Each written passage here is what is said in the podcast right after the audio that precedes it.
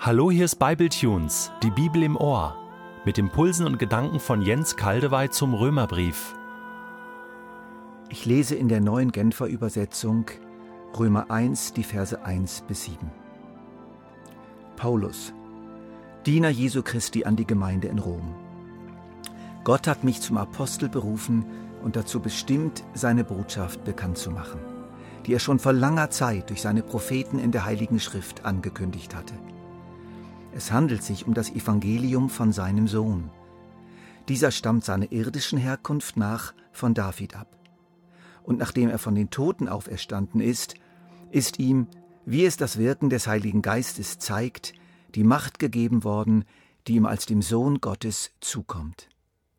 Durch ihn, Jesus Christus, unseren Herrn, hat Gott mich in seiner Gnade zum Apostel für alle Völker gemacht damit sie das Evangelium annehmen und an Jesus glauben und damit auf diese Weise sein Name geehrt wird. Darum gilt mein Auftrag auch euch in Rom, euch, die ihr von Jesus Christus berufen seid. Ihr seid von Gott geliebt, ihr seid berufen und ihr gehört zu seinem heiligen Volk. Euch allen wünsche ich Gnade und Frieden von Gott unserem Vater und von Jesus Christus, unserem Herrn. Paulus weiß, wer er ist und woher er kommt. Ein Diener Christi und ein berufener Apostel mit einem bestimmten Auftrag. Irgendwie so eine wohltuende, beneidenswerte Gewissheit. Eine tiefe, gesunde Selbstsicherheit kommt uns hier entgegen. Ich denke, es lohnt sich für jeden von uns immer wieder mal zu fragen, wer bin ich denn eigentlich? Wozu bin ich berufen? Versucht allerdings bitte nicht, Paulus oder jemand anders zu kopieren. Jeder hat nämlich sein Maß, seine Berufung. Es hilft sehr, diese dann aber auch zu erkennen und auch zu benennen und darin zu leben.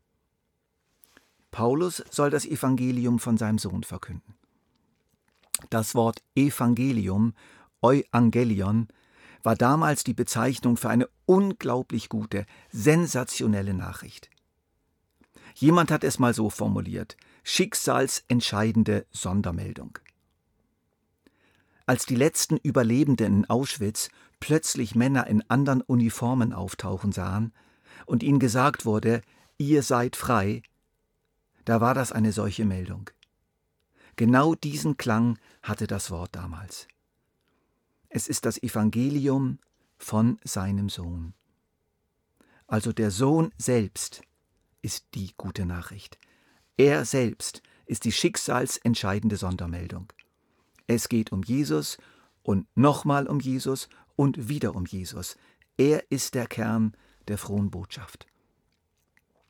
Es bleibt mir in unvergessener Erinnerung, wie im Herbst 1971 während meines Zivildienstes in Hannover mein Zimmerkollege mir ein Buch über Jesus gab. Es hieß Leben aus erster Hand von Arthur Richter. Ich war damals tief überzeugter Mormone. Religiös verstrickt bis zum geht nicht mehr. Ich begann dieses Buch zu lesen und mein Herz fing Feuer. Ich fing an, vor Sehnsucht nach diesem Jesus zu brennen, der mir da entgegenkam. Und es wurde so klar und immer deutlicher, es geht um Jesus. Der alte pietistische Choral fällt mir dazu ein. Es ist Jesus, es ist Jesus, leuchtend wird er durch die Ewigkeiten fort.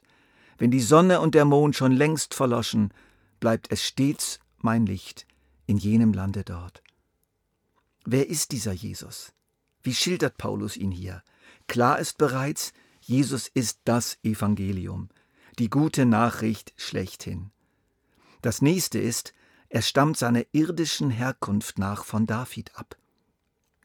Damit ist der große jüdische König David gemeint, der die Verheißung erhalten hatte, dass sein Königtum eine ewige Fortsetzung erhalten würde. Paulus deutet schon hier an, Jesus ist der irdische jüdische König, der das Königtum David fortsetzt. Ein höchst politisches Statement. Es kommt noch besser. Dieser Nachkomme von David ist von den Toten auferstanden. Er hat gelebt hier auf der Erde, ist gestorben, aber er lebt wieder. Und es kommt noch besser. und nachdem er von den Toten auferstanden ist, ist ihm, wie es das Wirken des Heiligen Geistes zeigt, die Macht gegeben worden, die ihm als dem Sohn Gottes zukommt. Was Paulus hier sagen will, ist, dieser Jesus ist auferweckt worden und dann mit umfassender Macht und Autorität versehen worden. Höchst interessant ist es, dass Paulus hier am Anfang des Briefes den Kreuzestod von Jesus gar nicht erwähnt. Viel wichtiger ist ihm an dieser Stelle, wer Jesus jetzt ist, nämlich der auferstandene König der Juden, dem alle Macht im Himmel und auf Erden gegeben wurde. So formuliert es Jesus selbst als Auferstandener seinen Jüngern gegenüber in Matthäus 28. Mir ist gegeben alle Gewalt, alle Autorität im Himmel und auf Erden. Mann, oh Mann, dieser Jesus hat es in sich. Und der hat mir seine Freundschaft angeboten, der ist bei mir aufgekreuzt und mit ihm darf ich seitdem leben. Nun beschreibt Paulus die Folgen, die das hat. Das sind mehrere.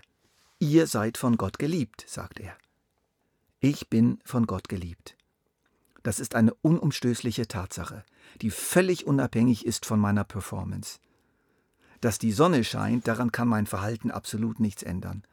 Auch nicht daran, dass sie hier bei mir immer wieder aufgeht und mir leuchtet. Ebenso ist es mit der Liebe Gottes. Gott hat beschlossen, sie über meinem Leben aufgehen zu lassen.